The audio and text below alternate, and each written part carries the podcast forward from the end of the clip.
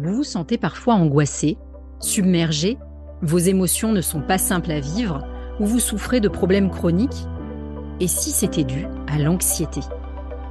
Aujourd'hui, l'anxiété touche une personne sur quatre.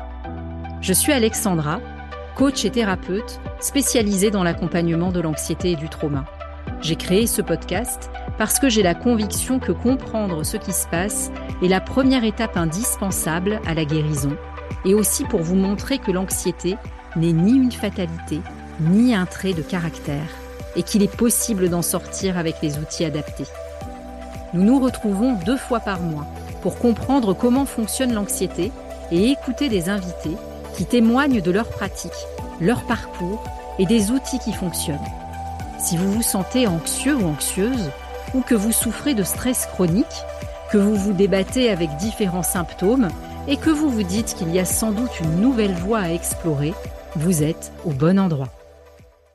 Bonjour et bienvenue sur ce troisième épisode de Flow on Hair. Je suis ravie de vous retrouver aujourd'hui. Nous allons parler de l'influence de la physiologie sur l'anxiété. Parce que si l'anxiété, c'est beaucoup de pensées qui tournent en boucle dans notre tête, c'est des projections vers l'avenir, des ruminations du passé, c'est aussi beaucoup de choses très concrètes qui se passent dans notre corps. Est-ce que votre digestion est compliquée? Ou peut-être c'est votre peau qui est capricieuse ou votre dos douloureux ou encore votre sommeil un peu en pointillé?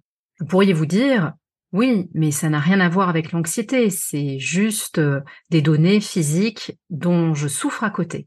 En réalité, tout est lié et ça a tout à voir avec l'anxiété. Parce que les mécanismes de stress et la dérégulation du système nerveux que nous avons vu dans les épisodes 1 et 2 de ce podcast influent de manière très forte sur notre organisme. Et la problématique, c'est que non seulement l'anxiété génère ces douleurs, mais c'est qu'en plus ces douleurs vont nous maintenir dans une espèce de bain, de quelque chose qui euh, fonctionne en continu, qui remonte des informations négatives à notre système nerveux. Si vous êtes anxieux ou anxieuse et que vous souffrez par ailleurs de problèmes de sommeil, de problèmes digestifs ou de problèmes de peau, il est absolument indispensable d'aller traiter ces choses-là parce que ça fera baisser le niveau d'alarme de votre système nerveux et donc ça vous aidera à guérir de l'anxiété. Alors pourquoi tout est lié dans l'anxiété? En fait, on utilise quotidiennement des mécanismes qui sont assez proches de ceux des mammifères. Pourtant, pour la plupart d'entre nous, notre quotidien se déroule assis dans un bureau devant un ordinateur et on est finalement assez rarement soumis à des dangers mortels comme des animaux sauvages ou des agresseurs. Justement, parce que notre système nerveux est celui d'un mammifère, il a été conçu pour agir. Et ce que l'on supporte le moins bien, en réalité, c'est l'immobilité. Si vous observez les enfants, vous voyez que les enfants sont toujours en mouvement. Ils sont toujours en train de sauter, de grimper, de se tourner, euh, de faire des jeux qui impliquent le corps. Et progressivement, beaucoup à cause de l'éducation, parce que on a entendu très souvent arrête de bouger, assieds-toi, reste calme, mais enfin tu ne tiens pas en place, un peu toutes ces injonctions qui vont avec euh, l'éducation, on a appris progressivement à intégrer l'immobilité dans notre quotidien. Néanmoins, pour notre système nerveux, l'immobilité, ça n'est pas du tout souhaitable.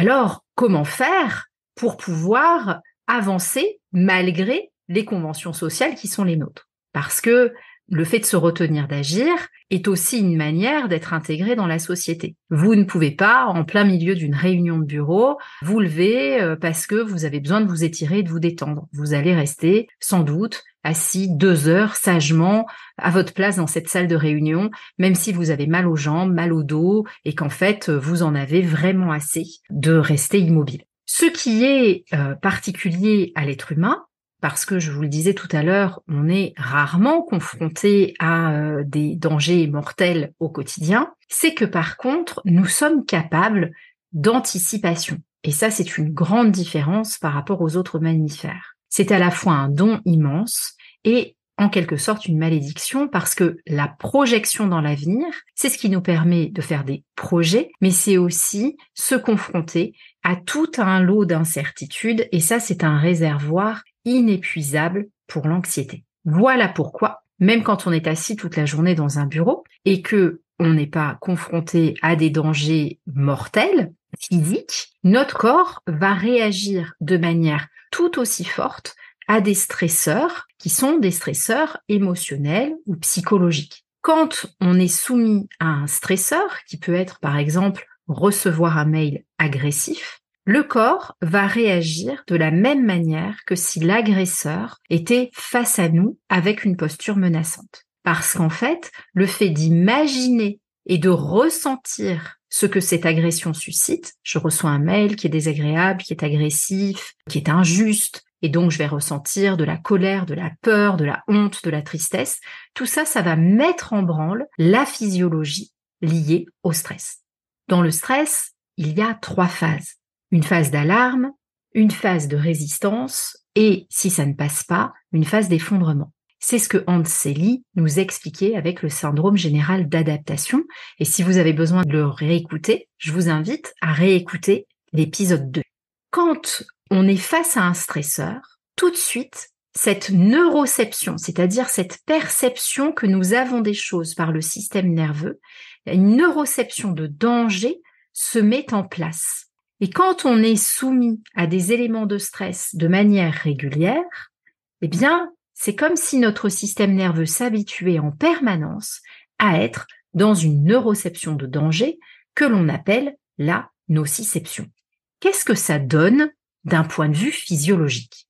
Quand on est en phase d'alarme, c'est-à-dire qu'on est dans la phase aiguë du stress parce qu'on est face à un stresseur qui survient, les réactions sont immédiate et de courte durée. Pourquoi? Parce que ce mécanisme, il est fait pour nous permettre de réagir tout de suite. Il y a urgence à faire face, à se défendre ou à s'adapter. Que se passe-t-il? Le cœur s'accélère, la tension monte, la bouche s'assèche, on peut avoir les mains euh, moites, on peut transpirer plus, on peut avoir froid aux pieds ou froid aux mains. En fait, tout ça, c'est le mécanisme de tension pour pouvoir faire face à l'agression. C'est créé grâce à l'adrénaline qui est là pour mobiliser le corps.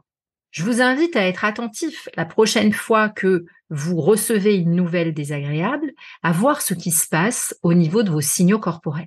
La deuxième phase, c'est la phase de résistance. Cette phase de résistance, elle dure plus longtemps, voire elle peut durer très très longtemps quand on est soumis à un environnement stressant en permanence. Dans ce cas-là, qu'est-ce qui se met en place au niveau physiologique? C'est une autre hormone qui s'appelle le cortisol, qui est sécrété par les glandes surrénales. Et quand on entend cortisol, vous entendez que ça résonne un peu comme cortisone. En fait, ça a le même rôle. Ça va avoir un rôle de faire baisser l'inflammation et de nous permettre de tenir face à la douleur. Le cortisol permet de fournir plus de glucose aux cellules. Et oui, parce que quand on a besoin de se mettre à courir ou de combattre, on a besoin de carburant pour pouvoir faire fonctionner la machine corporelle. Ce cortisol, il a un autre effet que je viens de vous citer qui est important, il bloque la réaction inflammatoire. Et oui, pourquoi? Parce que je vous ai dit déjà dans le précédent épisode, le but de notre système nerveux, c'est de nous garder en vie, c'est de nous garder en sécurité. Et le mode survie sera toujours privilégié par rapport à tous les autres modes de fonctionnement de notre corps. Et donc, l'énergie qui sert au système immunitaire va être temporairement déroutée vers notre système de combat fluide.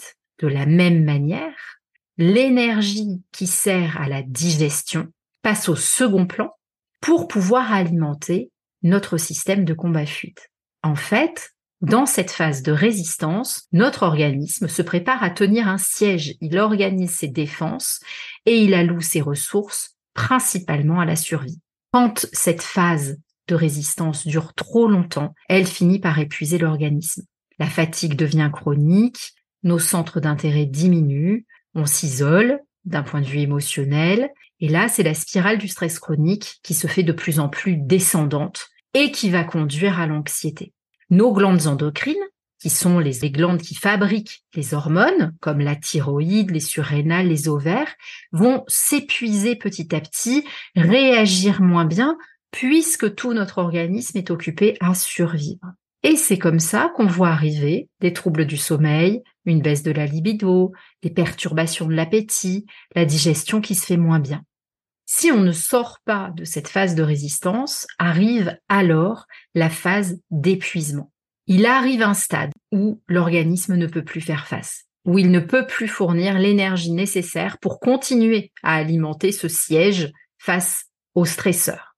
À ce moment-là, le cortisol va finir par chuter considérablement et on va se retrouver avec une perte de la masse musculaire, une inhibition forte du système immunitaire et donc là, on va trouver des maladies chroniques, des ulcérations des voies gastro-intestinales, des troubles psychosomatiques, des troubles dégénératifs. Donc vous comprenez bien que cette phase d'épuisement, elle est pas du tout, du tout souhaitable.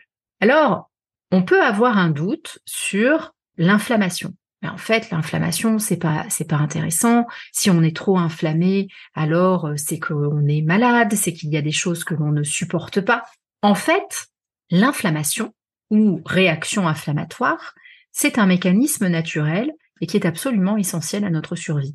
Cette inflammation ou cette réaction inflammatoire, elle se déclenche quand l'organisme se retrouve en présence d'une agression. Par exemple, vous prenez un coup de soleil, la peau rougit, c'est une agression, et elle va progressivement se réparer vous euh, mangez quelque chose qui euh, ne vous convient pas, vous allez faire peut-être une gastrite et ça va vous permettre, grâce au fonctionnement des globules blancs, de tout ce qui se met en place, de lutter contre l'inflammation.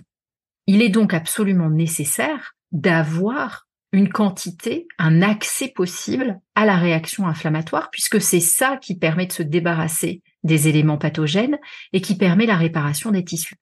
Par contre, l'inflammation chronique, celle qui dure dans le temps, n'est pas du tout intéressante. C'est tout ce qui porte le suffixe it, les tendinites, les rhinopharyngites. Si elle est chronique, alors c'est anormal. Lorsque elle est de faible intensité, silencieuse, invisible, on l'appelle inflammation de bas grade. Et elle s'installe très souvent à bas bruit quand on est anxieux. Ça ne veut pas dire qu'elle est moins dangereuse parce qu'elle fait moins mal sur le coup. À long terme, elle va détruire les tissus, accélérer le vieillissement cellulaire, donc ça n'est pas du tout, du tout intéressant. Ça, c'est pour le mécanisme de la réaction hormonale et de la réaction inflammatoire. Et que fait notre deuxième cerveau dans tout ça? Vous savez, on dit que notre intestin, c'est notre deuxième cerveau. En fait, à l'intérieur de l'intestin, nous avons des millions de neurones et nous avons aussi toute une colonie qui peuple l'intestin, qui est le microbiote intestinal. Ce microbiote intestinal, on parle aussi de flore intestinale, c'est tout un, un petit monde qui vit en synergie avec les intestins, avec nous-mêmes et avec toutes les grandes fonctions de notre corps grâce aux neurones que nous avons à l'intérieur des intestins et grâce au nerf vague qui est connecté sur les organes de la digestion, on a ce que l'on appelle le fameux axe intestin-cerveau, la communication entre les intestins et le cerveau. On sait que le microbiote régule non seulement les réponses émotionnelles et neuroendocriniennes au stress, mais on sait également que lorsque le microbiote est déséquilibré, cela influe sur nos comportements et génère des troubles anxieux notamment. On a découvert que chez les personnes qui souffrent de dépression, invariablement, le microbiote intestinal est déséquilibré. Pourquoi? Parce que, comme on l'a vu, quand le système nerveux est en alerte, il fait automatiquement passer la fonction digestive au second plan par rapport aux fonctions de survie.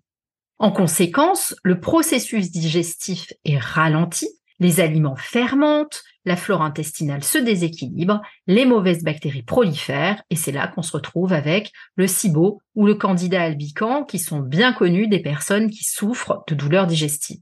Au programme, diarrhée, constipation chronique, reflux gastro-œsophagien, ballonnement, et surtout une moins bonne absorption des vitamines, des minéraux, des nutriments essentiels à notre bonne santé. Vous l'avez compris, le cercle vicieux est là également dans cette fonction digestive qui se met à patiner. Voilà pourquoi beaucoup de personnes anxieuses qui prennent des compléments alimentaires pour essayer d'aller mieux, de faire face à leurs difficultés de sommeil ou à leur fatigue chronique, n'en voient aucun effet bénéfique, bien qu'elles prennent très régulièrement, de manière assidue, un grand nombre de compléments alimentaires. Parce que si les intestins sont épuisés, ils ne remplissent plus leur rôle d'absorption. C'est grâce à la régulation de l'immunité que le microbiote va contribuer au contrôle de l'inflammation. Or, ce que nous mangeons impacte le microbiote. Raison de plus pour faire attention à son alimentation, et nous en parlerons dans un épisode spécifique de ce podcast. Pour finir, je vous propose de faire un petit panorama des symptômes gastro-intestinaux les plus courants qui sont en lien avec l'anxiété. On trouve très souvent la nausée, le fait d'avoir des nausées, donc l'impression qu'on va vomir de manière imminente. C'est un mécanisme physiologique qui est créé par l'organisme dans le but de nous protéger. En fait, un effet secondaire courant de l'anxiété, et qui est un symptôme de nombreux troubles anxieux, est dû à la façon dont le tractus gastro-intestinal se déplace et se contracte. C'est-à-dire, le tractus gastro-intestinal, ce sont les, les mouvements qui sont imperceptibles, bien sûr, au quotidien, que l'intestin fait pour permettre au chyme, au bol alimentaire, d'avancer dans les intestins, pour permettre la digestion. Comme l'anxiété a pour effet de bloquer le bon fonctionnement de la digestion, eh ben en fait, ça crée comme une sorte d'embouteillage et on se sent euh, pas bien et vite écœuré. Ça veut dire aussi que l'estomac fait moins facilement son rôle dans la digestion des aliments et donc on peut avoir un sentiment de trop plein, d'avoir du mal à digérer, etc. Que faire dans ces cas-là pour euh, aider déjà pour soulager un peu? Ben, On peut boire un peu d'eau aromatisée à la menthe, manger une banane. La banane contient euh, des éléments, notamment du, du, magnésium, du phosphore, qui permettent de se sentir mieux au niveau de la digestion. Aller respirer de l'air frais. Et on le verra, bien sûr, réguler le système nerveux, parce que la nausée n'est qu'un symptôme en fait de l'anxiété. On trouve également chez beaucoup de personnes ce qu'on appelle le syndrome du côlon irritable ou le syndrome de l'intestin irritable. Là, c'est un trouble chronique et le plus souvent, on retrouve là-dedans des maux de ventre, constipation ou diarrhée ou alternance entre les deux, un, inconfort intestinal important avec des ballonnements, des flatulences. Ça peut être très douloureux. En 2017, une étude a été publiée qui a mis en lumière le lien entre l'anxiété, l'activité immunitaire et l'impact sur la santé intestinale. Le seul moyen de se sortir du syndrome du côlon irritable, c'est d'adopter une alimentation anti-inflammatoire, ce que je vous l'ai déjà dit, nous verrons dans un prochain épisode. On peut retrouver aussi dans ces symptômes de l'anxiété des changements d'appétit, perte d'appétit ou augmentation de l'appétit. En fait, face au stress, la poussée d'adrénaline qui détourne les ressources destinées aux organes digestifs pour les amener vers les organes vitaux, comme le cœur et les poumons, va entraîner le fait de mettre l'appétit en veille ou au contraire d'augmenter l'appétit. Dans ce cas-là, ça augmente l'appétit, c'est qu'en fait, la nourriture va être vue par le système nerveux comme une forme de réconfort. C'est un mécanisme de compensation. Et par ailleurs, il faut savoir que le stress libère du cortisol, et ça, ça a pour effet secondaire d'augmenter l'appétit. Là aussi, la régulation du système nerveux fait euh, des merveilles par rapport à ces comportements-là.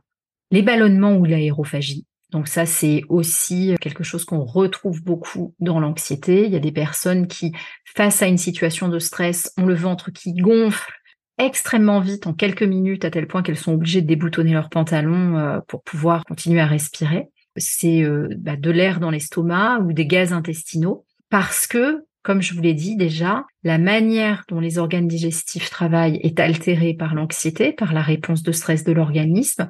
Donc le processus digestif ralentit. Et qu'est-ce qui se passe? Eh bien, les aliments se mettent à fermenter à l'intérieur des intestins.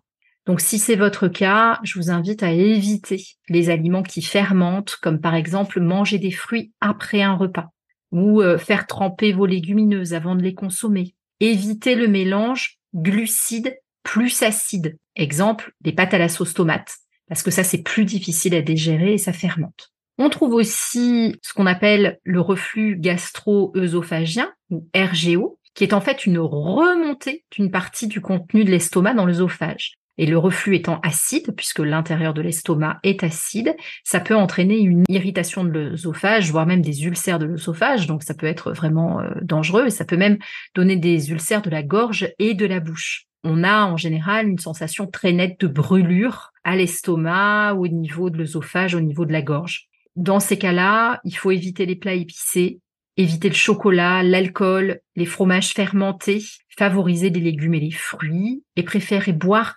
avant et après les repas plutôt que pendant les repas parce que ça a tendance à diluer les sucs gastriques et donc ça va rendre plus difficile euh, le travail de l'estomac. Voilà pour les symptômes les plus courants que l'on trouve au niveau digestif quand on souffre d'anxiété. Qu'est-ce qu'on peut en conclure?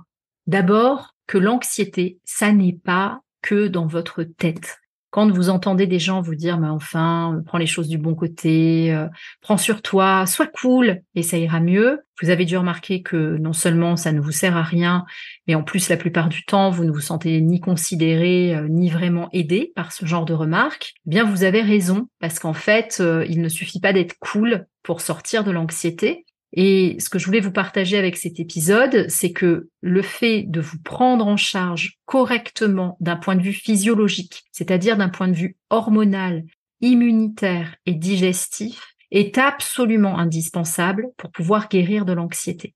Si vous maintenez une inflammation à bas bruit, si vous négligez des douleurs chroniques, vous allez maintenir votre système nerveux dans un bain de perception négative, ce qu'on appelle la nociception, et donc ça ne permettra pas à votre système nerveux de lâcher pour pouvoir revenir dans une sensation de sécurité.